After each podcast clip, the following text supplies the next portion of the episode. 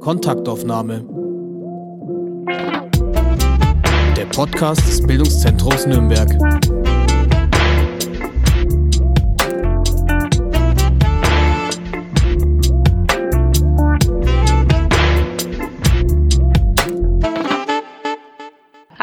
Herzlich willkommen zu einer neuen Kontaktaufnahme. Mein Name ist Anne Wasmuth und ich spreche heute mit Marion Greta. Hallo. Hallo. Marion Greta ist Museumsfachfrau. Bis vor kurzem noch war sie Direktorin des Museums für Kommunikation und seit dem 1. März, ja noch gefühlt ganz frisch, ist sie die neue Direktorin eines Museums, das es eigentlich noch gar nicht gibt, nämlich, so ist sie ihrer Zeit voraus, das Zukunftsmuseum. Das ist eine Ausgründung des Deutschen Museums in München und leicht bekannter dürfte sie jetzt aber vielleicht doch auch durch eine andere Aufgabe sein. Sie ist neue Stadträtin. Herzlichen Glückwunsch dazu. Herzlich willkommen. Hallo. Hallo. Greta. Dankeschön. Das coolste Museum der Stadt ist natürlich. Naja, damals war es das Museum für Kommunikation natürlich. Warum? Ja, also bei Kommunikation ist, also da habe ich ja lange Jahre gearbeitet, ähm, ist einfach ein sehr, sehr zentraler Punkt von uns Menschen. Also das geht jedem was an, jeder kommuniziert, äh, jeder macht es auf verschiedene Art und Weise, ist also hochaktuell, auch gerade jetzt im Digitalen. Und ähm, das Museum für Kommunikation ähm, ist de facto ein Museum, das äh, sehr viel Interaktionsraum bietet. Also man kann wirklich mit allen, also jeder Mensch findet da etwas, man kann natürlich auch ganz normal Objekte anschauen Exponate sehen, aber man kann wirklich äh, ganz viel interaktiv machen. Ich glaube, dass das die Zukunft auch der Museen ist und das machen eigentlich auch schon sehr viele Museen, ähm, dass, die, äh, dass die Besucher nicht einfach nur, sag ich mal, vor Vitrinen stehen und Texte lesen, sondern dass sie äh, die Inhalte auch, sag ich mal, spielerisch begreifen können. Und das, glaube ich, macht das Museum für Kommunikation sehr gut hier in Nürnberg. Schauen wir ganz bisschen zurück. Sie haben Kunstgeschichte studiert. Ist das so ein logischer Schritt, Kunstgeschichte gleich Museum oder wie sind Sie ans Museum gekommen? Nee, eigentlich ist Kunstgeschichte Taxifahrer wahrscheinlich der logische Schritt. Nein. Ich habe Kunstgeschichte und Archäologie studiert. Ähm, eigentlich wollte ich klassisch tatsächlich an der Universität bleiben. Äh, da war es natürlich irgendwann mit den Stellen nicht ganz so äh, langfristig. Also sie waren sehr kurz, immer nur befristet und so weiter. Ich habe dann eine Weiterbildung ins Museum gemacht, also Musealog nannte sich das weil ich immer schon, also ich habe äh, auch zu Studentenzeiten immer schon äh, studentische Hilfskraft für, für die Sammlung gearbeitet, äh, für die studentische, also für die universitäre Sammlung dort gedacht, naja, das ist äh, vielleicht auch ein Bereich, der dir, der dir gefallen könnte. Und dann war das tatsächlich, wie es so ist im Leben, ähm, nach dieser Weiterbildung ein Zufall. Ich bekam tatsächlich eine Stelle, äh, damals im Museum für Kommunikation in Berlin, ähm, habe dort meine ersten Wechselausstellungen gemacht, also kuratieren dürfen und auch projektieren dürfen. Und das war natürlich dann so, äh, wenn man das einmal gemacht hat, Museum ist so ein tolles Arbeitsfeld, will man da nie wieder weg, weil ein Museum so viele verschiedene Dinge zusammenbringt. Also man kann natürlich tolle Inhalte in Ausstellung bringen, man kann auch publizieren, man kann aber auch ganz viel auch in Veranstaltungsformate bringen, äh, die das nochmal alles ergänzen. Also es ist eigentlich, man erreicht sehr viele Menschen. Also wenn man gut macht und Glück hat, ähm, inspiriert man Leute, ganz verschiedener Herkunft, ganz verschiedener, ja, auch Bildungsstandes. Und ähm, wenn man dann so sieht, was man, ja, was man sozusagen auch bewirken kann, dann ist das ein tolles, äh, tolles Gefühl. Und so ja. bin ich dazu gekommen tatsächlich. Also Museum für Kommunikation, was gab es da so ein ähm, Lieblingsstück in der Ausstellung, wo Sie sagen, das, das mochte ich schon, als ich kam, oder das habe ich reingebracht, weil das musste einfach sein? Also ich, äh, das Museum war ja relativ äh, neu, sag ich mal, äh, überarbeitet. 2010 hat es eine neue Dauerausstellung bekommen und die ist auch konzeptionell wirklich sehr, sehr smart gemacht. Also nach den verschiedenen, ja, also nach Hören und Sehen und dann haben wir die Schrift und so weiter. Also wirklich sehr gut auch im Konzept. Natürlich hat man tolle Objekte. Wir haben zum Beispiel im Museum für Kommunikation ein Enigma. Das ist natürlich ein ganz interessantes Objekt, weil jeder kennt es, verbindet man natürlich auch mit einer gewissen Vergangenheit hier in, in Deutschland, auch in Nürnberg. Ähm, das ist natürlich etwas, was äh, ja einfach als Objekt sehr, sehr, sag ich mal, charismatisch ist. Aber was mir immer besonders gut gefallen hat, ist eigentlich nicht wirklich ein Objekt, sondern es ist äh, eine Interaktionsstation. Das ist die Rohrpost bei uns. Ähm, wir haben eine Rohrpost, äh, mit der man äh, also auch durch verschiedene Weichen an verschiedene Orte Botschaften schicken kann. Ähm, zeigt im Grunde im Kern, was Kommunikation ist. Man möchte eine Botschaft von A nach B bringen mit einem Hilfsmittel, nämlich in diesem Fall mit der Rohrpost. Und äh, das ist einfach, äh, es ist so einfach und so gut. Ähm, Kinder schreiben irgendwas mit verschiedenen Schreibinstrumenten, also mit einer Feder zum Beispiel, was, und dann schicken sie sich die äh, Botschaften über diese Rohrposten. Das machen auch Erwachsene genauso gern. Also das ist etwas, was Leute wirklich so begeistert und man kann sich da einfach hinstellen und mal schauen, was die Leute, wie, wie die das machen und das ist toll. ja, das stimmt, das kann ich bestätigen. ähm, also für Kind und Erwachsene ähm, gibt es das eigentlich noch? Ja, ist natürlich. Im, ja, ja. Also ich meine jetzt so im Einsatz irgendwo im Gebäude? Ach so, ja, ich, doch, also immer mal, immer, immer mehr tatsächlich. Ähm, mittlerweile äh, eigentlich eher so zum, zum Transport von äh, Geldkanonen und so weiter in, in großen Firmen, großen Unternehmen genutzt. Ah, äh, wird immer weiter auch natürlich äh, verwendet. Kommunikation, da ist so viel drin, aber mich interessiert nochmal so das ganz Grundsätzliche. Ähm, Sie haben mal irgendwo auch im anderen Zusammenhang darauf verwiesen, Museen haben einen Bildungsauftrag. Was heißt das konkret?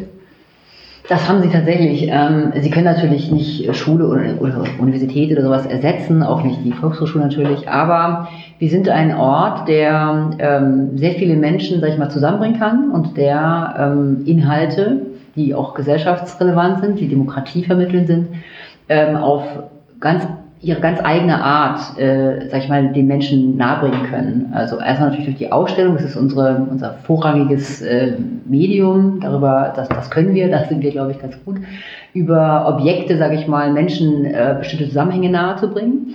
Und dann natürlich über das Vermittlungsangebot. Also die Museumspädagogik spielt eine ganz, ganz äh, zentrale Rolle für Museen, dass man äh, die Dinge, die man dort sieht, äh, auch vermittelt bekommt.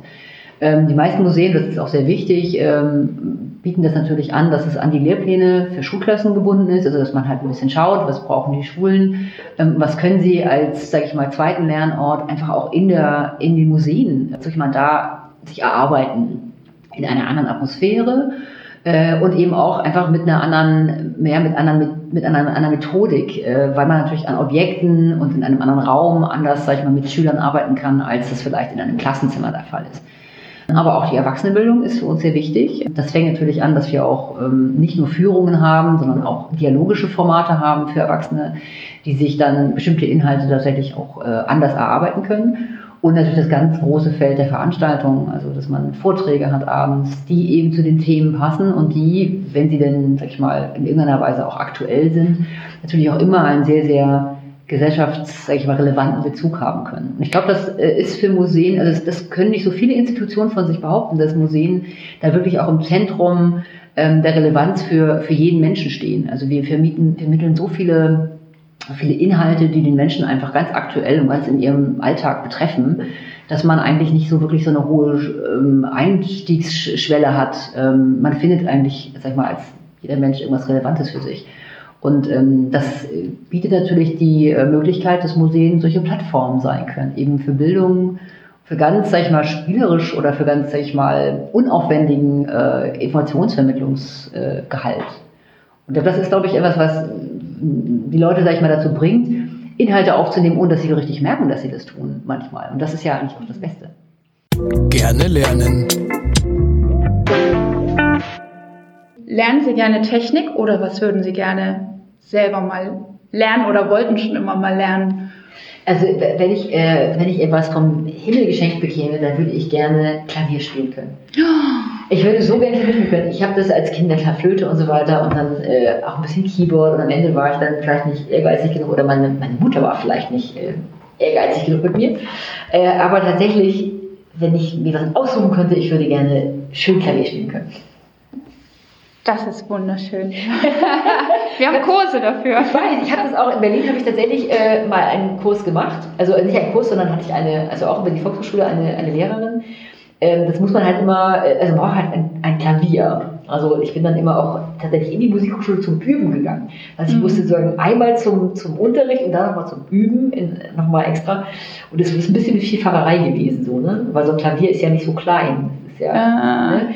Aber äh, das hat mir echt Spaß gemacht und ich habe festgestellt, äh, wenn man so ein Instrument lernt, äh, vergisst man alles, weil man sich ganz anders konzentrieren muss. Also es ist halt kein Text, es ist nichts, was wir sonst so, was ich sonst so am Tag mache, mhm. sondern man muss eben so auf sein Gehör sich fixieren und eben die Noten und so. Das hat mir sehr viel Spaß gemacht. Und wenn ich es, wenn ich mir was wünschen dürfte, dann würde ich mir gerne wünschen, gut Klavier spielen zu können. Ah, schön. Wenn man jetzt an das neue Haus denkt, wo Sie seit Frühjahr sind, Zukunftsmuseum, was ist da die grundsätzliche Idee hinter? Wir sind eine Dependance des Deutschen Museums in München. Ähm, Deutsche Museum in Nürnberg äh, hat natürlich ähnliche Methodik. Also wir sind ein Museum, äh, das sich über Objekte gern natürlich äh, auch definiert und die Inhalte über Objekte vermittelt. Jetzt sind wir aber ein Zukunftsmuseum. Da steckt schon drin, dass es natürlich eigentlich Quatsch ist. Äh, Zukunft hat natürlich noch keine Objekte, weil ich weiß ja nicht, was die Zukunft oder was die Zukünfte, die es gibt, eigentlich bringen. Und trotzdem ist das Konzept, was äh, das Team um Herrn Wundelwein erarbeitet hat, äh, sehr smart, indem es sich nämlich genau auch trotzdem Objekte bedient, nämlich Prototypen. Da ist man sehr eng auch mit Unternehmen zusammengekommen, die man dann überzeugen konnte, dass es gut wäre, hier, sage ich mal, Zukunftstrends äh, in Form von Entwicklungen darzustellen. Nebenbei natürlich ähm, ist das Konzept auch, spielt ein bisschen mit Wissenschaft und Science Fiction. Also wir haben auch Visualisierung natürlich aus der Science Fiction, die die Menschen schon aus Filmen und Büchern und so weiter kennen. Und schauen dann immer, wie weit ist denn, sage ich mal, diese Thematik eigentlich in, im Real Life, also in der Wissenschaft schon gediehen. Und versuchen auch ein bisschen abzuklopfen, äh, welche Relevanz das vielleicht für etwaige Zukünfte haben könnte. Äh, und das ist, glaube ich, der zentrale Punkt. Wir versuchen oder wir möchten gerne hier auch ein Technik-Ethik-Museum sein. Wir möchten äh, mit den Menschen erörtern, ähm, dass es jeder auch selber in der Hand hat, dass also gesellschaftliche Veränderungen am Ende an einem jeden liegen, äh, welcher Technik wir uns zuwenden und welcher eben nicht. Und dass alle Technik natürlich auch ein Für und Wider hat. Also alles hat ähm, natürlich durchaus Vorteile für spätere Generationen, aber man muss in jedem Fall auch die, die dunklen Seiten mitdiskutieren. Das versuchen wir hier, also wir wissen noch nicht, wie es wird, weil es ist ja noch nicht geöffnet. Wir versuchen das hier und wenn es uns gelingen sollte, dass die Besucher diese Sensibilität entwickeln, auch für sich und für, für Technikentwicklung, äh, dann glaube ich, haben wir, machen wir einen ganz guten Job. Und wie funktioniert das dann konkret? Also so, wenn man jetzt einfach so eine Schublade aufpackt und da so alle Vorurteile drin hat, die man über ein Museum hat, dann ist das eben ja dieses, was Sie auch am Anfang sagten, ja, da ist eine Vitrine und da ist irgendwas drin. Wenn es gut läuft, auch irgendwas, was nicht nur ein Blatt Papier ist. Und ähm, daneben ist noch irgendein Text, ein Ellenlanger, den man sich irgendwie durchlesen muss. Wo, wo passiert dann die, dieser Dialog oder ähm, das, was einen Menschen zum Diskurs befähigt?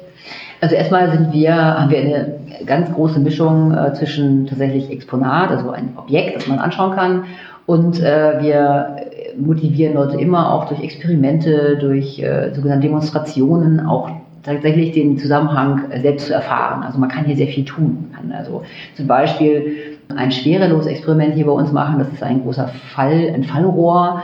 Da fallen verschiedene Stoffe, ähm, sag ich mal, in von zwei Sekunden über drei Stockwerke nach unten und eine Sekunde lang ist dieser Stoff in der Schwerelosigkeit. Und da fährt so eine Kamera mit und man kann eben sehen, was passiert mit verschiedenen Stoffen. Also was, wie verhält sich ein Wassertropfen, wie verhält sich, äh, weiß ich nicht, eine Feder, was auch immer. Und das ist dann am Ende die, äh, sag ich mal, der Auftakt dafür, sich damit auseinanderzusetzen, wie wir überhaupt äh, ins All fahren können. Also welche Widrigkeiten müssen wir überwinden. Wir sind nun mal Mensch, wir sind Körper. Wenn wir die Gravitation auf der Erde eben nicht haben. Und solche Experimente sollen erst einmal nur, sag ich mal, spielerisch vermitteln, was ist eigentlich das Problem oder worüber müssen wir uns unterhalten. Und natürlich wird dann oben auch eine Raumkapsel zu sehen sein, äh, die vollkommen zerbeult ist mit irgendwelchen Weltraumschrott, weil wir schon so viel Kram nach oben geschickt haben. Also es werden wirklich auch Geschichten erzählt, denen man, glaube ich, folgen kann. Und ähm, es ist so eine Mischung zwischen Anschauen und wirklich mitmachen. Und ich glaube, das ist das Geheimnis von Begreifen. Ähm, es ist ja nicht, nichts gegen einen Text einzuwenden, sondern ähm, am Ende, wenn es nur Text ist, dann lese ich halt lieber ein Buch. Äh, und das kann aber Museum. Also wir können, glaube ich, hier sehr viele, sage ich mal, verschiedene Spannungen erzeugen, die äh, den Besucher Freude machen werden, sich diesem Inhalt zu widmen. Es ist aber, ich glaube, ich habe gelesen, eine russische Raumkapsel, oder? Nicht SpaceX. Nein, es ist eine Photonkapsel, genau, es ist eine russische Raumkapsel, die wir äh, hier zeigen werden. Das Prinzip des Raumfahrens äh, kann man, glaube ich, äh, jenseits jeglicher Nationalität durchaus diskutieren, aber ja, das stimmt tatsächlich, es ist eine russische Also es ist doch noch im Zukunftsmuseum Vergangenheit drin. Verständlich. Ohne Vergangenheit können wir natürlich auch keine Zukunft diskutieren. Also es sind ja Entwicklungen, nichts wird einfach aus dem, aus dem Reagenzglas geboren. Wir haben immer Bedarfe. Also man, Menschen haben jetzt, also ein ganz großer Bereich, der bestimmt auch kontrovers diskutiert werden wird, ist der Bereich äh, Gesundheit und Körperoptimierung. Ähm, da geht es zum Beispiel auch um sowas wie pränatale Diagnostik. Ähm, wir werden diskutieren, ähm, welche sag ich mal, Genmerkmale kann man auch schon frühzeitig auch ähm, eliminieren. CRISPR-Cas ist eine Technik, die das kann. Ähm, aber dann kommt wieder der moralische, sage ich mal, oder der ethische Hintergrund. Äh, die, die Gesellschaft muss das diskutieren, ob sie das, äh, diese Technik auch einsetzen möchte und unter welchen Bedingungen wir das auch sollten, aber auch eine rechtliche Definition dort schaffen. Mhm. Und ähm, wir definieren erstmal natürlich kein richtig, richtig und falsch in diesem Museum. Das äh, steht uns nicht an und das äh, wollen wir auch nicht. Und das können wir auch nicht, weil ich weiß ja nicht, wie die Zukunft wird. Wir definieren de facto nur Möglichkeiten und Trends. Die haben das hat das Kuratorenteam ermittelt äh, in fünf Bereichen, also fünf Bereiche, die sich sozusagen mal so großen Überblicksthemen beschäftigen. Und ähm, dann werden wir sehen, wir werden das überarbeiten müssen natürlich, damit das Zukunftsmuseum auch ein Zukunftsmuseum bleibt und nicht irgendwann dann doch nur ein Technikmuseum ist. Ja, wenn ich dran denke, wann ich mich mal so richtig ein Museum gepackt hat, ähm, da war ich, ich glaube schon kurz vor oder ich war Studentin, ich weiß es nicht. Das war das ähm, Haus der Geschichte mhm. in Bonn. Und da war zum ersten Mal, dass ich so dieses Museum zum Begreifen erlebt habe. Also wirklich, ich sitze da in, auf den Stühlen des alten Bundestages und soll selbst bei einer Abstimmung teilnehmen. Und in äh, Regensburg haben sie es jetzt auch gemacht, beim Haus der bayerischen Geschichte. Auch dort kann man bei einer Debatte dabei sein, abstimmen. Und das ist wirklich, wo ich in dem Moment denke, ja, im Moment merkt man, hey, was passiert hier eigentlich?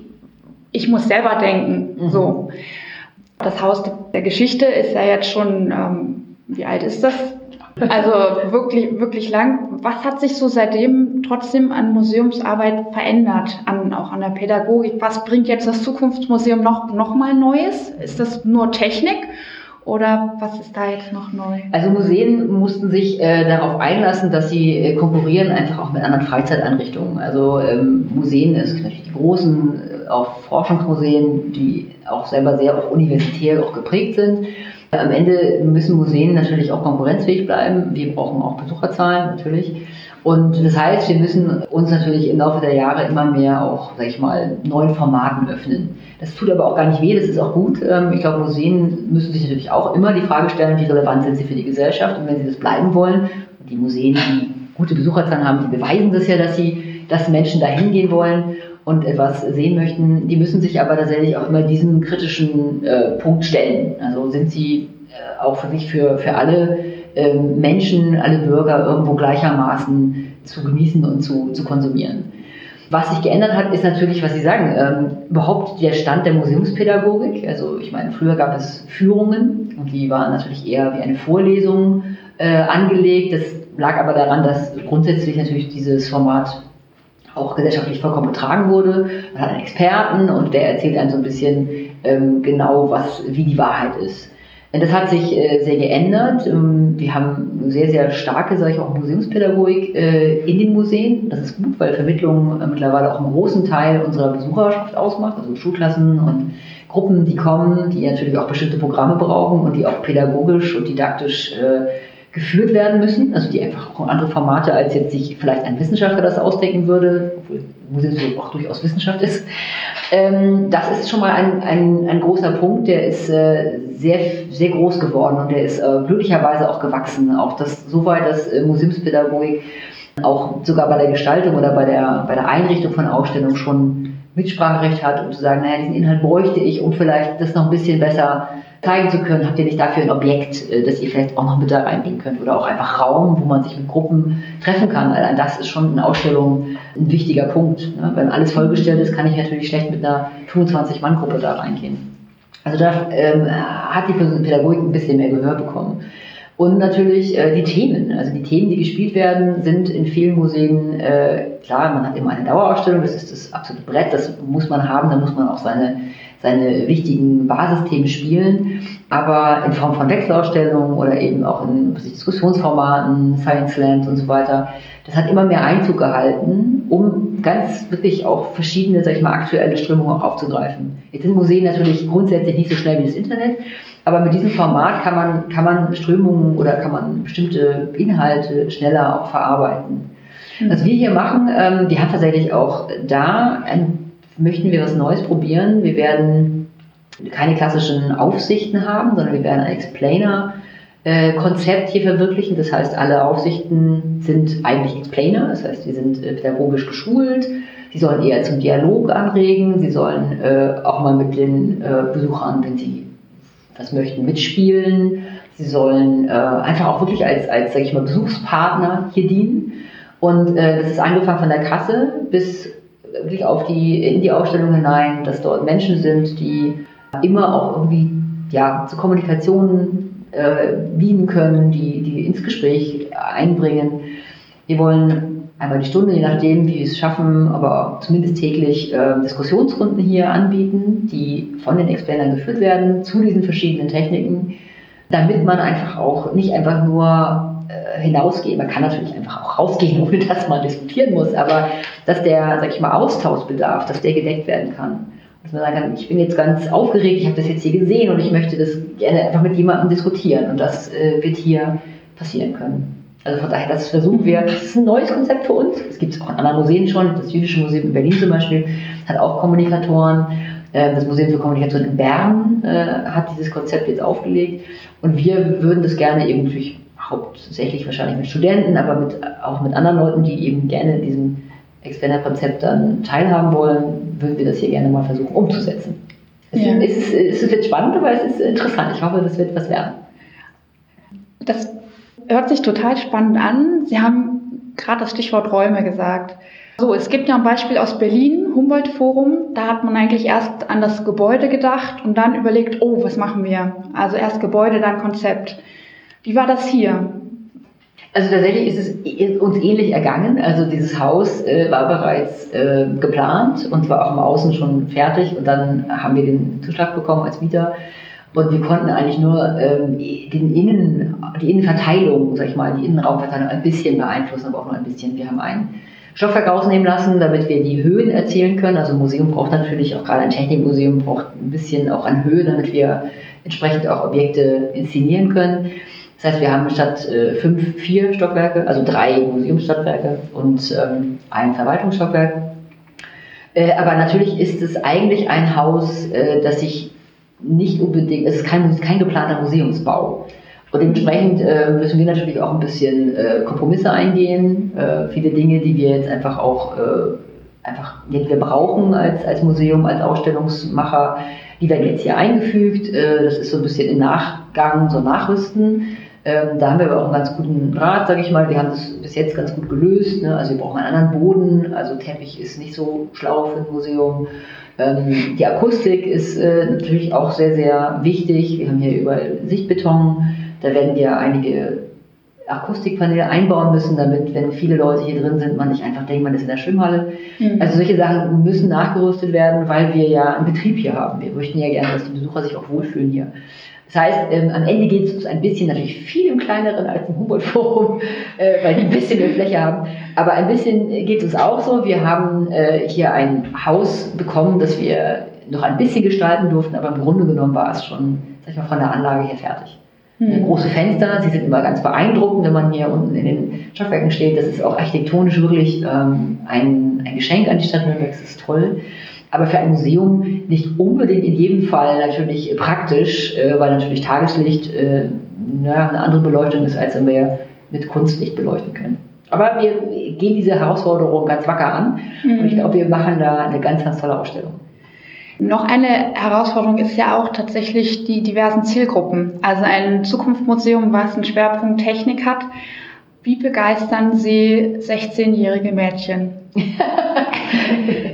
Ich glaube, 16-jährige Mädchen, das unterschätzt man. Das ist, glaube ich, ein Vorurteil. 16-jährige Mädchen keinen Bock auf Technik haben. Also dafür, dass die alle natürlich auf Handys und so weiter äh, alles können, ähm, glaube ich, dass das ein bisschen, das ist einfach nicht so stimmt. Wir ähm, haben den Vorteil, dass wir natürlich hier ähm, coole Technik aufstellen können. Also wir können, äh, wie gesagt, auch die Sachen, die Sie interessieren, also die auch junge Leute interessieren, können wir hier spielen. Äh, wir haben zum Beispiel zwei Labore, die sind, ähm, glaube ich, sonst in keinem Museum hier in Nürnberg, ähm, ein Physik- und ein Chemielabor, äh, wo man einfach wirklich auch ganz, äh, ja, ganz klar, ganz basic ähm, Naturwissenschaft begegnen kann. Also wir sind ja auch, freuen uns ja auch, dass wir die MINT-Fächer hier, äh, sag ich mal, uns auf die Fahnen schreiben. Aber am Ende geht es darum, was macht man mit der Technik? Und ich glaube, das ist das Relevante daran, wie wir an Zielgruppen kommen.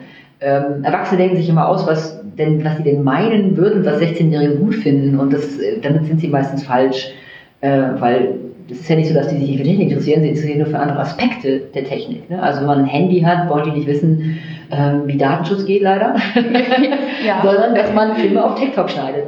Und ähm, das ist einfach, äh, da werden wir uns äh, bis paar Sachen einfallen lassen, wo wir eben ganz unterschiedliche Zielgruppen über die Technik, die wir hier nun mal aufstellen, einfach mhm. ähm, ja, eine gewisse Eigenrelevanz auch für diese Zielgruppe haben kann ist ja auch eine Zukunftserfahrung, dass unsere Kinder mittlerweile oder zum Teil schlauer sind als wir, was das angeht, oder? Es ist immer eine Frage, ob sie schlauer sind. Sie, äh, wir sind, man ist immer von den Dingen beeindruckt, die man selber nicht kann. Mhm. Also äh, wir eignen uns das nicht an, weil wir es vielleicht einfach nicht relevant finden. Also ich bin tatsächlich nicht auf TikTok, aber einfach weil ich es vielleicht nicht so dringend brauche. Meine Community ist da nicht. Äh, wenn, wenn die da wäre, also wenn Sie und ich das da wären, dann würde ich mir das schon auch aneignen, wenn ich es auch können. Andererseits ist, glaube ich, diese Technik, äh, also das, man ist halt keine Scheu mehr. Das ist, glaube ich, ein mhm. großer, großes Pfund dieser Generation. Man geht immer erstmal hin und probiert es aus. Ne, also dieses, wie wir das so kennen, man liest erstmal den Beizettel und dann guckt man, wie schließt man das eigentlich an und macht man das auch richtig, damit die Garantie nicht verfällt und so. Das äh, passiert bei, bei der jungen Generation nicht. Die sagt einfach, naja, komm, wie kann es schon gehen? es ist ein Knopf dran, das wird schon irgendwie funktionieren. Und dann probieren sie das aus, ohne Scheu, äh, so ganz nach Trial and Error. Und das, das geht uns, glaube ich, tatsächlich in den älteren Generationen verloren. Das macht es auch ein bisschen, glaube ich, ängstlich so, Gott, die probieren es einfach aus und es mhm. kann dann da alles passieren. Passiert meistens nichts. Im Gegenteil, meistens äh, kommen sie so zum Ziel. Und äh, das sind auch, sag ich mal, Methoden, die man, die wir hier einfach auch aufnehmen müssen. Ne? Also wie lernen Menschen in einem gewissen Alter auch. Ne, weil sie wollen probieren, sie wollen Sachen auch einfach, äh, ohne dass man ihnen vorher sagt, wie sie es machen sollen, mhm. äh, zu dem Ziel kommen. Ich finde, das ist auch eine Grunderfahrung, die jetzt so in diesem Lockdown, in dieser Corona-Zeit einfach, also ich für mich so festgestellt habe, dass ich begeistert war von Firmen, die einfach sich Gedanken gemacht haben, sie konnten gerade nicht ihr Geschäft öffnen und dann wirklich die Zeit genutzt haben, innegehalten haben, Mensch, wie arbeiten wir eigentlich? Was passiert hier eigentlich? Was machen wir? Was haben wir vielleicht auch verschlafen und so weiter? Und dann wirklich auch in dieser Zeit viel vom Ergebnis her gedacht haben. Also genau dieses einfach ausprobieren, wirklich mehr dieses agile Arbeiten, ja. wo ich glaube, dass wir als Deutsche das manchmal wahnsinnig schlecht können, oder? Ich, wir sind ja perfektionistisch erzogen. Also man, man möchte ähm, am Ende nur das Ergebnis präsentieren, was äh, best optimiert ist. Und äh, der Weg dahin, äh, der ist natürlich auch bei uns äh, mit allen möglichen Fehlschlägen äh, ist der gepflastert. Aber das ist nichts, was man groß nach, nach außen kommunizieren würde. Äh, das machen andere Nationen anders. Die finden einfach den Weg schon cool. Also das ist ja so der große, was ich wenn man so in, in Silicon Valley gucke, da ist es ja fast schon schick, wenn man ein paar Mal paar Schleifen dreht, aber am Ende hat man dann das mhm. total tolle Apple iPhone in der Hand. Ähm, das ist eine andere Prägung. Aber ich glaube, der Weg zur Innovation ist immer der gleiche. Man muss natürlich probieren und man muss, äh, das Scheitern bringt oft mehr als das, das in einem Rutsch gut machen. Weil über das Scheitern lernt man ganz, ganz viel über, über Zusammenhänge und über auch natürlich, auch über Technik natürlich. Ja. Aber war das auch beim äh, jetzt hier im Museum der Fall? Das, also Sie haben im 1. März angefangen, das heißt, da waren ja schon Konzepte, da waren ja schon Inhalte und so weiter. Also da war dann schon so der erste Blick, wo Sie sagten, okay, finde ich super oder das finde ich nicht so super, da möchte ich nochmal nachsteuern. Und dann kam eigentlich ja sofort Corona. Hat das nochmal was bewirkt mit dem Blick auf die Ausstellung, auf die Themen? Also ich äh, bin ja in der glücklichen Lage, ich hab, übernehme ja was vollkommen Fertiges schon. Also Dr. Gudelwein und sein Team, die haben ja schon seit drei, vier Jahren dieses Konzept erarbeitet, äh, die ganzen äh, Exponate schon, sag ich mal, hergeliehen und so weiter. Also daher bin ich äh, natürlich in einen Zustand gekommen, wie man äh, auf etwas Fertiges, und zwar sehr gut Fertiges, blicken kann. Aber ja, also als ich anfing am 1. März, war relativ bald danach Corona. Thema Corona ähm, hat natürlich noch mal ein bisschen zum Umdenken geführt. Wir hatten kurz überlegt, ob wir diesen ganzen äh, Inhalt Pandemie noch mit in die Dauerausstellung hineinbringen. Das ist aber zu einem Zeitpunkt, wo wir jetzt schon im Bauen sind, äh, wo einfach ist es nicht mehr möglich. Aber wir werden das natürlich punktuell und auch natürlich über Veranstaltungen versuchen aufzufangen. Äh, weil im Grunde genommen ist das natürlich ein System, was wir diskutieren müssen. Ne? Was, wir, Mhm. was gerade mit einer Gesellschaft passiert, wenn sie plötzlich komplett zum, zum Stehen kommt. Ja. Und das, äh, das macht, glaube ich, persönlich fast mehr, als es mich jetzt beruflich betroffen hat, aber ähm, das war schon auch eine sehr große Erfahrung, die man da gemacht hat. Ja, also ich finde gerade Corona ist doch so ein Spiegel unserer Verhältnisse und auch unserer Versäumnisse. Und ähm, für mich ist schon die Frage, was schafft es dann am Ende ins Museum oder was wird jetzt auch vielleicht ausgerümpelt? Wir, ähm, bei uns ist ja sozusagen, äh, es kommt ja nur Neues ins Museum. wir haben ja Ja. zum Ausrümpeln, weil wir noch gar nichts zum Ausrümpeln haben. Ähm, aber tatsächlich äh, wird man, äh, stellen sich jetzt alle Museen so ein bisschen auf den Prüfstand. Also man hat ja einen Moment des Innehaltens. Ähm, da geht es auch schon um Personalkonzepte zum Beispiel. Wir haben äh, natürlich einige, sag ich mal, äh, Gewerke, zum Beispiel die Museumspädagogik, die sehr viel mit freien Mitarbeitern arbeitet, die im Corona natürlich einfach die es schwer hatten, also wo man sagt, okay, die sind eben nicht im öffentlichen Dienst schön mit, äh, mit äh, Dachverträgen, sondern die sind auf freie Basis. Wenn ich aber keine Schulklassen habe, können die nicht arbeiten. Darüber müssen sich auch Museen Gedanken machen, wie sie da, sage ich mal, sozialverträglich irgendwie mit ihren Kollegen umgehen. Dann natürlich einfach die, äh, die Erkenntnis, dass wir ähm, gerade gerade Schulklassen zum Beispiel eine wirklich ganz, ganz wesentliche Besucherschaft bei uns darstellen. Und dadurch, dass die Schulen zu waren, wir wirklich diesen, äh, diesen Besucherverlust schmerzlich mitgekriegt haben. Also der Einzelbesucher, also bei allen Corona, sag ich mal, Maßnahmen, die, die kriegt man dann irgendwann ins Museum und man kann das gewährleisten, dass man äh, da eine Sicherheit garantieren kann. Aber wenn die Schulen nun mal gar nicht, also wenn nicht Schulen stattfinden, kommen auch keine Schulklassen Hm. und Gruppen sowieso nicht. Und man merkt eben, dass, dass wir da ähm, sehr viel auch investiert haben in, Schul also in Schulklassenangebote. Und wenn die wegbrechen, ist aber keine, also keine Alternative dafür da. Ja, also das, da, sind, da kommt man schon auch ein bisschen auch über Strukturen im Museum einfach mal ins Denken. Also und welche Wichtigkeit haben überhaupt Kultureinrichtungen? Hm. Also geht ein Mensch, äh, wenn er gerade sich darüber Gedanken machen muss, was er dann irgendwie morgen, weiß ich, wie er sein Klopapier kaufen kann, dann überhaupt auf die Idee zu sagen, ach, eigentlich könnte ich ja nochmal irgendwie äh, per Video ähm, einer, einer Führung im Museum teilnehmen. Mhm. Also da sind auch ganz viele, sage ich mal, Leute auf ihre absoluten Basisbedürfnisse zurückgebrochen worden, alle eigentlich. Und es kam erst, als man längere Zeit im Homeoffice war, wo man dachte, jetzt hätte ich echt mal wieder Bock. Hm. Und jetzt möchte ich auch mal wieder irgendwie Musik hören und ich möchte mal wieder, und dann muss man eben sehen, dass die Kultur nicht vollkommen gestorben ist bis dahin. Ne? Also gerade die Musiker, das Theater, eben die Museen, die müssen ja trotzdem, die leben ja am Ende von ihren Besuchern. ja. Deswegen geht schön dahin, macht das. Wo wir nach draußen gehen, sind bei dem Stichwort äh, jetzt Themenwechsel. Ich hoffe, es ist nicht zu krass. Wann war Ihre letzte Demo? Ja, meine letzte Demo, ei, ei, das ist schon länger her.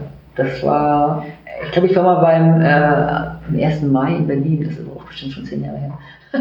Aber Sie waren auf einer Demo. war, ja, das ja, ist ja ich schon war, mal. nein, nein, nein, ich, ich war auf der Demo. Ich bin zwar nicht so ein großer Demo-Fan, aber ja, ich war auf Demos. Wir zusammensitzen 5. August. Letztes Wochenende ähm, war in Berlin ein großer Auflauf, ungefähr 20.000 Menschen. Ähm, die würden jetzt sagen, ihr seid Geisterfahrer, das waren 1,3 Millionen. Ähm, auch eine Frage der Kommunikation. Was haben Sie gedacht, als Sie diese Bilder gesehen haben?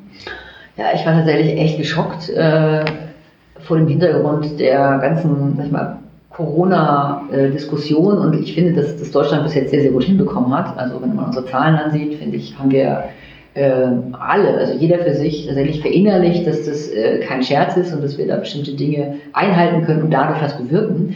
Und dann sieht man diese Demonstration, äh, die einfach erstmal diesen Fakt negiert, dass das, äh, dass das gefährlich ist, also dass das Virus einfach Verhaltensänderungen einfach von uns erfordert, die ja eigentlich auch nicht wirklich so einschränkend sind. Ich finde, wir können schon relativ gut wieder am Alltag teilnehmen. Und dann natürlich ähm, einfach auch eine massive, sag ich mal, Aggression einfach auch da zeigt. Es sind ja, da sind ja auch ganz viele Inhalte vermischt worden. Am Ende ging es ja nicht unbedingt für alle Gruppen, die ja teilgenommen haben, um Corona, sondern da hat man sich einfach auf, aufgeschwungen und aufs Pferd gesetzt und am Ende waren da ja viele politische Meinungen, die da plötzlich äh, die mitgelaufen sind auch. Ne? Mhm. Ähm, was mich äh, immer wieder sehr überrascht und was mich auch einfach in meinem Demokratieverständnis wirklich sehr erschüttert, ist die Aggression gegenüber auch den Ordnungshütern entgegenspricht oder entgegen ja fast schon geschrieben wird oder auch aggressiv entgegenkommt. Das halte ich tatsächlich für schwierig. Ähm, also am Ende machen die natürlich auch ihren Job, klar, man kann sehen, wie sie es machen, das kann man auch diskutieren, aber am Ende ähm, finde ich das schon, schon schwierig, wenn wir eben die, diese drei Organe haben, eine Judikative, Exekutive, da muss man schon sagen, das ist eine Entwicklung, die ich, ähm, ja, also die, die ich mit Sorge beobachte. Weil am Ende muss natürlich, wenn so viele Menschen sich in irgendeiner Weise treffen, muss man da auch dafür gewährleisten, dass alle anderen, die sich das eben nicht, die der nicht teilnehmen möchten, äh, auch irgendwo safe sind, auch irgendwo sicher sind. Ne? Mhm. Also ich ähm, habe das tatsächlich mit großer, großer Verwunderung und auch wirklich mit äh, ja, Nicht-Akzeptanz gesehen. Mhm. Und das heißt nicht, dass man nicht seine Meinung äußern darf. Ich bin also ein großer, das ist das absolut Wichtigste ist Meinungsfreiheit. Das ist ein großes Gut, was wir uns auch bewahren sollten. Das ist auch nicht der Punkt, dass man sich demonstrieren darf, dass man auch nicht seine Meinung sagen darf. Das ist auch vollkommen okay. Ja. Äh, aber ich finde, die Art und Weise muss irgendwo adäquat sein. Ja, was man ja gesehen hat, dass da einfach ähm, die unterschiedlichsten ähm, Menschen, Milieus zusammen waren, von linksextremistisch zu rechtsextremistisch, Regenbogenfarben hat man gesehen, aber auch die Esoteriker als große Gruppe, 5000 Leute aus Stuttgart, also die Schwaben sind äh, immer vorne mit dabei, die letztlich ja doch sowas zu vereinen scheint wie so ein gemeinsames Feindbild, die da oben. Ich frage mich, können wir die erreichen? Das es ist ja eine Gruppe, die letztendlich eine einfache Wahrheit sucht. Also eine, einfach sagen, das Virus gibt's nicht, das ist eine Lüge. Kann ich die durch ein Museum oder durch Politik erreichen, wo komplexer gesprochen wird, wo es um komplexere Inhalte geht oder unsere Welt ist ja einfach komplexer. Gelingt das oder muss man sagen, ja, das ist einfach so ein Prozentsatz an Menschen, da haben wir verloren. Na, Demokratie muss sich natürlich immer, immer bemühen. Es ist natürlich eine Sisyphus-Arbeit. Also ich dürf, glaube, man darf keinen Menschen verloren geben. Also man muss es immer wieder versuchen zu erreichen. Und das gelingt natürlich am besten auch aus den Gruppen heraus. Also wenn man also in diese Gruppen hineingeht, dazu sollte man sie eben auch ein bisschen voneinander unterscheiden. Also eben diese Demonstration ist, wie ich sagte, es ist halt einfach eine, eine Melange aus ganz vielen verschiedenen Richtungen gewesen. Was aber bei allen offensichtlich gleich ist, ist ein gewisser Unmut. Und ähm, den muss man natürlich ernst nehmen. Also das ist äh, ganz wichtig, dass äh, man sich da nicht einfach sagt, naja, das sind Spinner und die, pff, Gott, dann sind die halt mal ein bisschen nervig und machen das. Ich glaube, dass Politik schon ähm, dazu da ist, äh, von Bürgern gewählt und ergo auch ähm, muss auch von Bürgern genutzt werden dürfen. Äh, nur ist ja die Frage, ob ähm, wir sind am Ende eine, Mehrheits, äh, eine, eine Mehrheitsgesellschaft. Und wir müssen, sag ich mal, diese großen Funde, die wir haben. Also wir haben Demokratie, wir, uns geht uns allen gut, wir haben seit über 80 Jahren keinen Krieg mehr. Also alle Dinge, die wir, glaube ich, ein bisschen vergessen haben, wie dankbar wir hier sein können. Äh, auch, dass wir hier am Ende geboren sind. Auch das ist ja etwas, worum wir gar nichts zu können, sondern das ist ja ein mhm. Zufall. Dass man eine gewisse Dankbarkeit und Demut dafür schon auch mal wieder ähm, auch, auch von der Politik her kommunizieren darf und dass es gleich ähm, falsch aufgefasst wird weil am Ende funktioniert Demokratie tatsächlich nur übers Machen. Also das ist nichts, was man irgendwie erbt und sagt, so jetzt ist es so und dann bleibt es so. Das kann innerhalb von einer Generation komplett kippen. Und daran muss man natürlich jeden Tag sich bemühen, auch zu, dran, sag ich mal, auch das Richtige zu kommunizieren. Denn auch das, ich meine, wir diskutieren ja darüber auch gerade in Nürnberg, wie sicher ist man in der Stadt. Ich wohne in der Südstadt, ich fahre nicht mit dem Fahrrad, ich fühle mich, ich habe mich noch keine einzige Sekunde hier unsicher gefühlt. Noch nie äh, weil ich bis jetzt nur nette Menschen kennengelernt habe und ich auch eigentlich bis jetzt immer nur Hilfe bekommen habe. Aber ich war schon in Ländern, wo mir das nicht so ging. Also wo ich sagte, okay, ähm, du kannst ja mit dem Fahrrad rüberfahren, aber das solltest du mal lieber nicht tun. Und allein dafür ist man ja irgendwo auch dankbar zu sagen. Also man wohnt im Land, da passieren Dinge, das ist klar, also wir sind natürlich echt nicht perfekt, aber für so ein großes, äh, so eine große Bevölkerung, finde ich, ähm, sind die Strukturen sehr, sehr gut. Und ähm, dahin sollte man, finde ich, schon auch, sage ich mal, argumentativ gehen. Ne? Das ist immer, der Vergleich ist immer der, schwer. Also am Ende geht es immer Menschen, denen es gut geht und Menschen, denen es schlecht geht. Und die Politik muss daran arbeiten, dass da mehr, sage ich mal, auch Teilhabe möglich ist. Das ist im Moment schon noch Luft nach oben. Äh, aber nichtsdestotrotz, äh, wenn wir jetzt sehen, wenn Menschen aus Syrien oder so kommen, die wirklich aus Kriegsgebieten kommen, die nichts haben, dann muss ich sagen, verstehe ich manchmal auch wirklich nicht, worüber wir uns immer wieder beschweren. Also das, mhm. ähm, erfüllt mich auch immer wirklich auch mit Missverständnis zu sagen, also, wir können hier wirklich, jeder kann seine Meinung sagen, man kommt nicht sofort in den Knast dafür, wenn man irgendwie politisch nicht korrekt ist. Also man, man hat wirklich die maximale Demokratie, die man haben kann. Und äh, deswegen verstehe ich auch nicht, wie man das nicht auch schützen möchte, zumindest einmal dann zur Wahl zu gehen. Dann kann man ja wiederum auch wählen, was man will. Das ist ja wundervoll. Wir haben viele mhm. Parteien, man kann das alles nutzen. Aber es besteht, glaube ich, nur, wenn wir es nutzen. Weil sowas geht ganz schnell in Vergessenheit. Und dann ist es ganz schnell aus mit, der, mit all den Freiheiten. Hm. Das sind zwei Stichworte. Das eine ist selber machen und das andere ist eigentlich sich nicht beschweren. Meckerecke. Sie sind nicht der Typ zum Meckern, oder? Oder meckern Sie gerne? Ich finde Empörung gut. Also Meckern äh, finde ich nicht so gut, weil Meckern meistens so, äh, so ein Toddern ist und nicht so wirklich bringt. Aber Empörung finde ich gut. Ich finde, Menschen müssen sich auch wieder mehr empören. Also wenn man das sieht, oder das hat auch viel mit Zivilcourage zu tun. Ähm, also zum Beispiel, wenn ich Fahrrad fahre, ich kann mich super empören darüber, wenn jemand direkt an der Kreuzung parkt. Ne, weil ich dann ja. fahre, ich, ich werde jedes Mal über den Haufen gefahren und ich ärgere mich da die Pest drüber. Ne? Also das ist etwas, äh, da empöre ich mich. Äh, und klar meckere ich mich auch. Aber ähm, finde Rücksichtslosigkeit wirklich ganz, ganz schlimm. Nicht, dass ich das nicht manchmal auch mache. Ne? Jeder ist da natürlich vollkommen äh, da. Nicht den ersten Stein werfen. Aber wenn es passiert, äh, finde ich, äh, da kann man auch ein bisschen italienischer werden. Da kann man ruhig auch mal ein bisschen empören und auch mal schimpfen und sagen, also was ist das hier nur blöd? Ne? Und ich glaube, dass das äh, immer eine bessere Reaktion hervorruft. Also selbst also das Spiegeln ist besser, als es reinzufressen und dann im Grunde genommen nur auf irgendwelchen Facebook-Accounts dann anonym mm. in irgendeiner Weise einen Kommentar zu hinterlassen. Das äh, finde ich ein bisschen feige und es hat für mich mit Zivilcourage nichts zu tun. Ja. Also jetzt selber machen, politisch, ähm, aber Verkehrsausschuss ist es nicht geworden. aber ich habe erst, bevor wir über das Inhaltliche reden, noch die Frage, warum CSU? Wie ist der Weg dahin? Also ich bin tatsächlich ein großer Markus König-Fan. Ähm, ich, ich, hatte ihn ein paar Mal bei mir im Museum äh, und ich finde, Demokratie lebt davon, dass es sich wandelt, dass, dass man Wechsel hat, dass man Reibung hat, dass man viele Parteien äh, möglichst auch auf gutem Niveau miteinander diskutieren. Und äh, also Bürgermeister Mali war großartig, er hat es toll gemacht, äh, klar, aber es waren einfach 18 Jahre, die eben de facto ungefähr eine Gangart waren. Ich glaube, es ist mal wieder, ich bin ein großer Freund von Wechsel und von Neuem, deswegen ich am Zukunftsmuseum. Ähm, und ich äh, habe mir gedacht, das, das muss, äh, ich möchte es unterstützen. Ich möchte mal wieder einen Wandel. Ich möchte neue Reibungsfelder. Und die CSU ist natürlich klar, es ist jetzt hier in der Stadt nicht unbedingt gesetzt gewesen, aber ich traue äh, dem Oberbürgermeister sehr viel zu.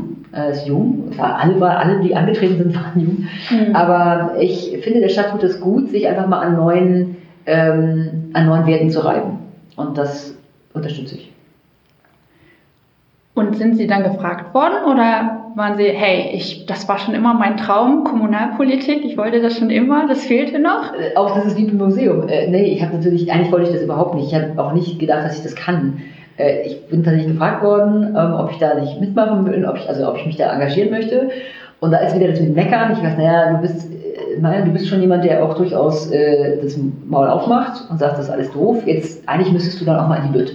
Und ähm, man muss auch mal sehen, ob man nicht vielleicht auch dann wirklich was in die Verantwortung gehen muss dafür. Also ich habe jetzt mhm. festgestellt, das ist so einfach tatsächlich nicht. Äh, man hat da auch Strukturen, die man erst lernen muss und so. Der Stadtrat ist jetzt ja auch äh, eben aus vielen verschiedenen, sag ich mal, Gruppierungen.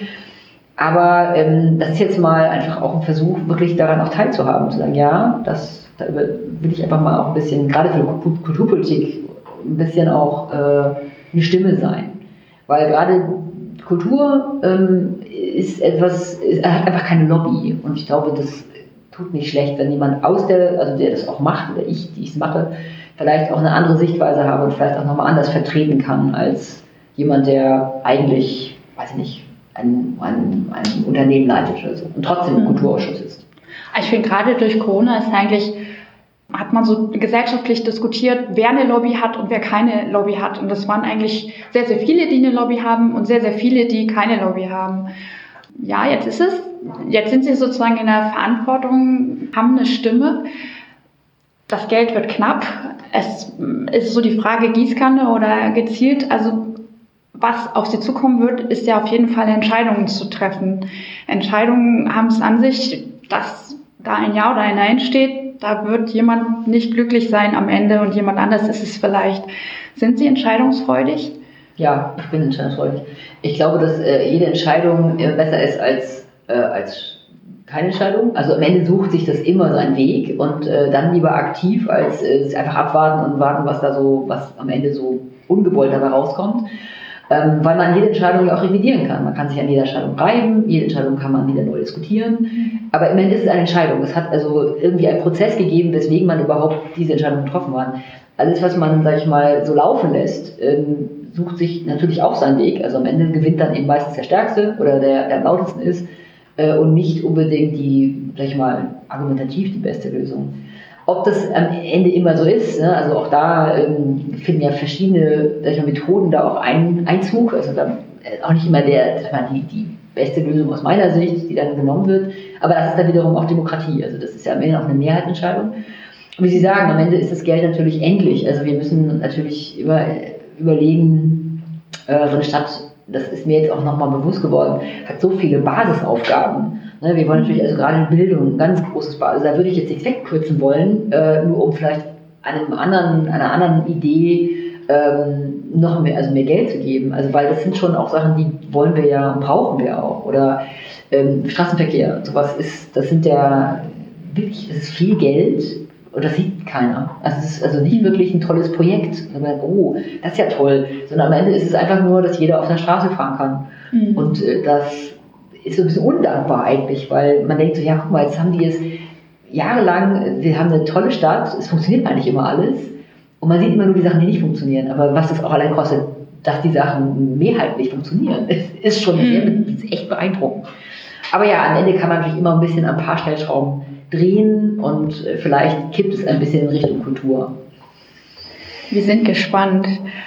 Ich würde gerne eine Frage stellen, die sich auf Gäste bezieht, die wir im Februar im Bildungszentrum hatten. Und zwar waren Herfried und Marina Münkler bei uns. Wir haben natürlich ganz viel über Demokratie gesprochen. Das war sozusagen ganz frisch ähm, nach den Ereignissen in Thüringen, nach der Wahl von Thomas Kemmerich zum Ministerpräsidenten mit Stimmen der ähm, AfD. Und ähm, Münklers haben schon vorher den Vorschlag von sogenannten Bürgerkomitees gemacht, weil ja schon vorher, auch in diesen Monaten, das vergisst man mittlerweile irgendwie über diese ganze Corona-Zeit, wir sehr viel über Demokratie gesprochen haben, gesellschaftlich, ähm, über Demokratieverdrossenheit, ist das das richtige System, wie funktioniert das hier alles, ähm, wie werden auch diese Extremisten eigentlich gestärkt, wie können, ähm, wie, wie bedingt sich das alles? Und die sagten, ja, ein Mittel könnte sein, Bürgerkomitees in Leben zu rufen auf kommunaler Ebene, zu sagen, wir haben ein bestimmtes Thema. Und da öffnen wir die Lostrommel und losen Menschen zufällig in dieses Komitee hinein. Und die beschäftigen sich für eine bestimmte Zeit für ein bestimmtes abgegrenztes Projekt und müssen da politische Entscheidungen treffen. Natürlich mit dieser Idee dahinter, dass dann man plötzlich eben aus dieser Meckerecke rauskommen muss, bestenfalls und merken muss, oh, es gibt mehr Perspektiven in der Politik und ich muss eben vielleicht eine Entscheidung treffen, die nicht jeden glücklich machen kann oder ich finde einen Kompromiss, womit doch viele Menschen mitleben können. Wäre das ein Konzept, das jetzt von jemandem, der mal in seinen Urzeiten für die SPD ähm, aktiv war. Aber trotzdem wäre das ein Konzept und Sie sind jetzt gewählt. Mhm. Kann man das, könnte man das aushalten, dass da plötzlich irgend so ein Hinz und Kunst kommt und sagt, jetzt mache ich auch mal Politik? Also am Ende ist der Stadtrat, eigentlich ist er eher sowas. Also wir sind ja aus allen möglichen äh, Zusammenhängen gewählt und äh, sind ja auch ehrenamtlich. Das ist ja nichts, was wir da irgendwie hauptberuflich machen. Aber grundsätzlich äh, finde ich es gut. Es gibt auch äh, tatsächlich Beiräte, die, die, ähm, die man so, ich meine, die man so beratend äh, dazu, dazu äh, sag ich mal, ja, bestimmte Themen auch kommentieren. Ähm, ich finde es immer sehr gut, wenn man äh, aus, dem, aus dem Zuschauen ins Machen kommen muss. Also von daher würde ich das äh, begrüßen und ich hätte auch gar kein Problem damit, äh, mir dann, sag ich mal, anzuhören, wie dann sozusagen die Expertise von, aus diesen Gremien ist. Ich finde es halt ähm, die Auswahl der Leute ein bisschen schwierig. Also das ist halt die Frage, ob, ob man, sag ich mal, jeder auch die Dimensionen mitdenkt, die nun mal einfach auch notwendig sind. Also wenn am Ende, keine Ahnung, es kann ja sein, dass zufällig eben einfach eine andere, also dass eine Gruppierung ist, also eine Losung ist, die sich einfach mehrheitlich gut finden würden, wenn jetzt äh, alle Kneipen rund um die Uhr aufhaben können. So, das ist, äh, grundsätzlich bin ich da gar nicht dagegen, mhm. aber ähm, das wird natürlich was mit unserer Gesellschaft machen und dann hat, hätten halt wenige tatsächlich die, die Macht, ähm, Entscheidungen zu treffen. Also ich finde schon auch immer, es muss irgendwo eine Mehrheit erfolgen. Also am Ende müssen da mehrheitlich Menschen mitleben können. Und das ist ja das Schwierige an der, an der Politik, ähm, dass man natürlich ähm, so gut argumentieren muss, dass man die Mehrheit überzeugt. Hm. Aber auch die müssten sich dann ja mit einer Lärmschutzordnung auseinandersetzen, das oder? Natürlich, ja, klar. Ja, ja, also ich, also in der Schweiz wird das ja aktiv gelebt. Äh, da gibt es ja diese Bürgerentscheide, also Volksentscheide, die ähm, tatsächlich, wo jeder Bürger abstimmen kann äh, konkret zu bestimmten Themen. Das hat, führt dazu, dass die Leute natürlich äh, sich damit viel besser auseinandersetzen, weil man ja auch ein, ein persönliches Interesse daran hat. Ähm, es ist die Frage, ob das, sage ich mal, hier in so, sag ich mal, so größeren, also Schweiz ist relativ klein und übersichtlich. Ähm, jetzt in Deutschland natürlich sind auch noch sehr, sag ich mal, sehr auch sehr weitgehende Themen, also man wirklich auch tatsächlich eine große Expertise braucht, um das überhaupt beurteilen zu können. Aber als Teil dessen, also ich glaube nicht, dass es, dass es tatsächlich äh, die alleinige Entscheidung da liegen soll, da bin ich schon wieder sehr demokratisch, würde ich sagen, das ist ein bisschen zu viel Macht an einer Stelle. Äh, aber grundsätzlich finde ich das äh, nicht schlecht. Aber abgesehen davon kann, kann das jeder Bürger. Also jeder Bürger kann sich einschalten. Jede Stadtratssitzung ist übrigens öffentlich. Mhm. Ähm, also eher, ich glaube nicht, dass darüber eine Demokratieverdrossenheit ähm, beseitigt werden würde. Ich glaube, das muss wie früher anfangen. Dass der Wert von Demokratie, also von all den Vorteilen, die wir dadurch haben, dass man die natürlich viel, viel früher ähm, wieder auch als eine gewisse Bürgerpflicht auch vermittelt. Denn ehrlich, sowas wie wählen, ähm, natürlich ist das ein großes Recht, aber ich finde, es ist verdammt auch eine Pflicht, dass man das tun muss. Mhm. Ja, und solche Sachen, die werden, also ich, ich kenne das, meine Oma hat es, also die ist äh, jeden Tag, äh, jedes Mal, wenn Wahl war, hat sich aufge, aufgebrezelt und ist dann halt zur Wahl gegangen, weil es war mhm. einfach wichtig. Das war ein Vorbild, das ich äh, gut finde. Äh, und da gab es auch kein Wenn und Aber. Da ist man natürlich hingegangen. Und äh, da waren auch alle natürlich, alle hingegangen. ähm, und das ist, äh, wurde aber gar nicht diskutiert, ob ich das jetzt, ob ich da Bock drauf habe oder ob ich das wichtig finde. Es war klar, man ist Bürger dieses Staates und das gehört dazu. Und ich glaube, dass man das wieder ein bisschen mehr spielen muss. Es gibt all diese wunder, wunder, wundervollen, großartigen Sachen, die wir hier nutzen dürfen. Und ein paar Pflichten, finde ich, kann der Bürger haben. Unter anderem, dass er sich demokratisch engagiert und wählt. Also ein vehementer Aufruf, informiert euch, macht euch schlau, geht ins Museum. Ja, auch, auch, ich muss sagen, ich würde es auch natürlich auch an die Familie zurückspielen. Also das muss ja. auch ganz früh anfangen. Ich finde, das ist alles, jeder ist Vorbild. Mhm. Und das sollte man sich äh, immer auch sagen. Also wir, wir konsumieren wirklich sehr, sehr viel Positives. Und äh, was ich äh, ein bisschen schade finde, ist, dass wir das nicht wirklich ähm, auf dem Schirm haben, dass das einfach sehr viele Vorteile sind, die wir hier einfach genießen können. Mhm. Und die sind nun mal nur deswegen so toll, weil man eben in einem Staat lebt, in dem das einfach gewährleistet ist. Wird nicht nur, also es gibt diverse Dinge, die wir definitiv noch verbessern können, aber also ich glaube, im Grundsetting ähm, kann man das schon schützen. Ja. Ich habe noch eine politische Frage und zwar hat, glaube auch durch die Politbande und unterstützt durch das Bewerbungsbüro für die Kulturhauptstadt hat es eine Bedarfsanalyse gegeben, wo ganz viele Menschen befragt worden sind, die in der Kultur tätig sind. Das sind Institutionen, das sind freie Künstler, was jetzt diese Situation mit ihnen macht. Und da kam raus, dass über einen Fragebogen, dass 67 Prozent der befragten Kulturorte gesagt haben, sie sind bis Ende des Jahres zahlungsunfähig und 88 Prozent der befragten Selbstständigen haben angegeben, dass bis Ende des Jahres ihre Selbstständigkeit ja auf der Kippe steht oder sie sie aufgeben müssen. Das liegt dem Kulturausschuss jetzt vor. Da sind Sie Mitglied. Was machen Sie jetzt damit? Der Vorschlag äh, war ja, also sogenannte Kulturoasen zu schaffen, also dass man ähm, Plätze, Räume, wie auch immer zur Verfügung stellt, wo Kulturschaffende sich dann, sag ich mal, verwirklichen können und wo sie was anbieten können, wo dann einfach eine gewisse, sag ich mal, Infrastruktur geschaffen wird, um überhaupt wieder für Publikum da zu sein, also wo man überhaupt äh, Möglichkeit schaffen kann, dass man Menschen äh, bekommt, also zu sich bekommt. Ähm, das wird jetzt, glaube ich, also das hat ähm, das hat es die Kulturreferentin, glaube ich, jetzt ganz, ganz gut äh, eruiert, was man da braucht. Am Ende sind das ja Beschlüsse, die wir fällen, die auf Basis von Informationen sein müssen. Also ich glaube, da waren alle dafür. Also alle haben gesagt, ja, das ist eine echt dramatische Situation, da müssen wir eingreifen. Äh, die suchen jetzt, glaube ich, noch nach irgendwelchen geeigneten Orten, äh, weil natürlich das alles auch mit einer, mit einer sicheren Infrastruktur zusammenhängt. Also man braucht natürlich Toiletten, man braucht Security Service, all diese Sachen, die auch tatsächlich nicht wenig kosten. Mhm. Ähm, ich glaube, da hat sich die Stadt sehr positiv äh, geäußert, dass nach Kräften zu unterstützen. Was unterschätzt wird, sind die Zeitläufe, die zur Verwaltung braucht. Also es muss ja alles, am Ende ist ja jemand verantwortlich, das heißt, man muss alles in irgendeiner Weise durch bestimmte ähm, Verwaltungsgänge ziehen. Und das, was man sich so vorstellt, ach gut, jetzt sagt man ja und dann macht man einfach den Marienturzwinger auf und dann können die da alle rein. Ähm, das geht so lange gut, wie da nichts passiert. Äh, sonst, wenn da was passiert, muss irgendjemand sagen, hey, ich habe das aber alles vorher abgecheckt. Ähm, das ist, glaube ich, die Ungeduld dabei. Und die Frage ist, äh, das ist ja das Gleiche, was sich Museen stellen, kommen dann trotzdem Leute? Also die die bloße, bloß das bloße zur Verfügung stellen, ähm, richtet ja noch nicht unbedingt ähm, eine, eine Bürgerbewegung aus, dass alle sagen, oh cool, da gehe ich jetzt hin und jetzt kaufe ich plötzlich wieder Kunst und äh, jetzt höre ich mir wieder irgendwie gegen Eintritt irgendwann ein Konzert an, äh, weil natürlich das äh, Konsumieren von Kunst und Kultur ein anderes ist in Corona-Zeiten. Also man mhm. hat gar nicht die, den Durchlauf, äh, man müsste die Preise viel höher machen. Und ähm, das ist tatsächlich etwas, was ich ein bisschen, also wo ich kritisch frage. Also ich gebe dem absolute Chance, ich finde es toll, schütze es auch, aber ich glaube, es wird nicht den Effekt haben, den wir gerne damit erzielen wollen.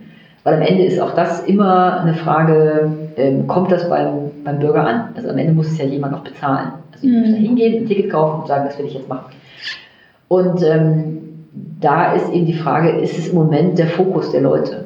Machen, machen das Menschen im Moment? Und wer darf dann überhaupt äh, da als Künstler ausstellen, wer darf dahin? Auch das, finde ich, muss transparent sein. Es muss, wenn dann, jedem zur Verfügung stehen, mhm. der eben äh, gerade, sage ich mal, in, in so prekären äh, Situationen ist.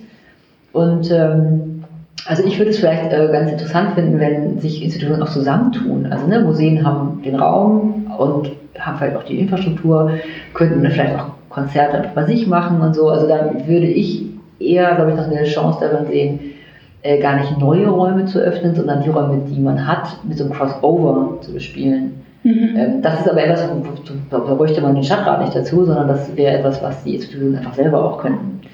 Äh, da würde ich, also ich bin immer ein bisschen verwundert darüber, dass so wenig Austausch dann zwischen den einzelnen Institutionen stattfindet.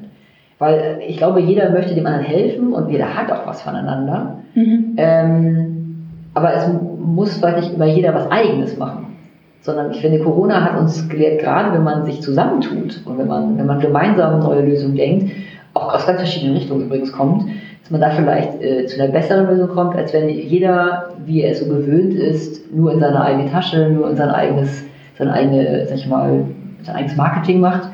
Ähm, das heißt, es muss jedes Mal eine eigene Struktur aufgebaut werden. Und ich glaube, gerade was so ein öffentlich, ich bin jetzt überrascht darüber, was jetzt gerade auf dem Marktplatz ist, also das da plötzlich doch ein bisschen ein kleines Volksfest stattfinden kann. Da hat man es, also die, haben die Schausteller haben eine sehr gute Lobby offensichtlich. die haben äh, öffentliche Plätze zur Verfügung gestellt bekommen. Äh, aber Kulturschaffende haben ja viel gemeinsam. Ja? Mhm. Und ähm, ich glaube, dass, die, dass diese Kulturoase eine gute Chance haben wird. Ich glaube, sie wird nicht so schnell umgesetzt werden, wie man das gerne hätte. Und dann ist es eben auch nur eine kleine Oase, wie es halt so heißt. Und vielleicht könnte man darüber hinaus eben noch ein bisschen mehr mit Vernetzung hinkriegen. Ist, äh, ist nur eine, also weiß man nicht, ob da was dabei rauskommt, aber. Ja, das wäre wieder so die Frage der, des, des Tempos von Politik, dass ähm, die Frage des Reagierens, die Frage eines Zulassens von Scheitern. Hm. Ja, und ich, ähm, ich verstehe das immer, ähm, also je mehr ich da sozusagen auch selber Verantwortung also am Ende ist ein Museum öffentlicher Dienst und auch wir müssen natürlich ganz genau äh, belegen, was für Geld geben wir was aus. Und es ist ähm, berechtigt. Es sind öffentliche Gelder und die finde ich, das ist ja also der Bürgergelder, sage ich mal. Ne? Da finde ich, äh, hat man absolut die Pflicht, das äh, nach bestem Wissen und Gewissen zu verwalten. Klar, manchmal denke ich, sind die Verwaltungswege sehr äh, langatmig, aber grundsätzlich ähm, muss am Ende jemand verantwortlich sein und der finde ich, hat auch alles Recht dazu, das auch auf äh, korrekte Weise dann zu tun. Oder er muss es sogar so tun. Mhm. Und äh, manchmal sind die aber die Bedarfe so schnell. Man muss so, also ich war ganz überrascht, dass wir jetzt Ähm, also war ja noch, glaube ich, ganz kurz nach Corona-Eröffnung, dass plötzlich die Bürgersteige, also dass die, dass die Gastronomen die Bürgersteige mit Bestuhlungen äh, besetzen durften. Das war zum Beispiel echt eine Ad-Hoc-Entscheidung, die ich begrüße. Sowas ist toll, das ist echt ein kleiner mhm. Dienstweg. Weil normalerweise braucht sowas bestimmt auch sieben Gremien. Aber das ist, finde ich, etwas, da versucht man äh, zu helfen, sagt, okay, wenn ihr mehr Stühle habt, könnt ihr ja auch mehr Leute, also verdient ihr vielleicht auch mehr. Ähm, geht vielleicht nicht in jeder Fragestellung. Hm. Ja, ich glaube, das ist wichtig, dass unsere Demokratie, also in, in, in solchen Themen braucht man schnelle Hilfe, da muss man schnell reagieren. Andererseits brauchen wir oder brauchen Politiker wahrscheinlich wirklich Zeit, um bestimmte Dinge gut zu durchdenken, um keinen Schnellschuss zu machen, um nicht sozusagen ähm, zu radikal zu reagieren, zu aktionistisch zu reagieren. Das ist so die mhm. andere Seite dann wiederum. Ne? Und man muss ja auch wirklich alle mitnehmen. Es ist ja so, dass äh, klar, also jede Gruppe fühlt sich natürlich selber besonders betroffen. Das ist sicher auch im Einzelfall so. Aber am Ende hat natürlich Politik äh, die Aufgabe, möglichst alle oder möglichst viele äh, auch das Vertrauen zu geben, sagen, also ihr seid hier safe, wir, wir, wir geben alles, wir versuchen alles und auch natürlich mit den Geldern, die man hat, mhm. äh, möglichst alle irgendwo zumindest äh, durch die ersten, erste Zeit zu bringen. Und äh, ja, also ich finde, wir haben das nicht so schlecht gemacht. Äh, also ich als Politiker natürlich nicht, aber ähm, grundsätzlich, glaube ich, habe man in Deutschland äh, versucht, äh, an den gegebenen Möglichkeiten das relativ schnell umzusetzen. Ähm, klar, es ist immer, immer zu langsam für einige. Ne? Also mhm. das ist natürlich immer ein Dilemma. Aber wenn man so in andere Länder guckt, äh, finde ich, gab es einfach viele Rettungsschirme, die man nutzen konnte. Hm. Jetzt haben wir August. Es ist bis zum Ende des Jahres die Eröffnung angekündigt vom Zukunftsmuseum. Sie sind noch im Stadtrat. Schaffen Sie das alles? Muss ich wohl. ja, also das ist äh, der Stadtrat, äh, das ist tatsächlich, wie gesagt, das ist ein Ehrenamt. Äh, das ist auch ganz spannend und toll. Das ist auch wirklich ein interessantes Feld. Aber am Ende ist natürlich das Museum hier äh, absolut Prio 1, also das, diese Eröffnung hier und das ist natürlich auch mein Hauptjob. Äh, das ist äh, das, was ich hier ähm, mit Bravour hier in die, in die Öffentlichkeit geben möchte. Und ich habe ja auch, wir haben ja, bin ich alleine hier, sondern wir haben ein großes Team.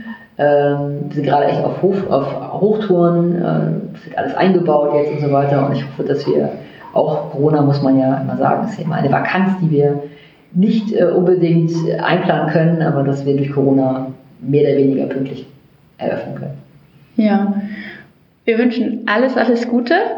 Ich danke, vielen Dank für die Zeit und wir sind gespannt und freuen uns auf den Besuch im Zukunftsmuseum. Absolut. In alle Museen, aber auf jeden Fall auch ins Zukunftsmuseum, sobald es eröffnet ist. Vielen, vielen Dank. Alles klar. Dankeschön.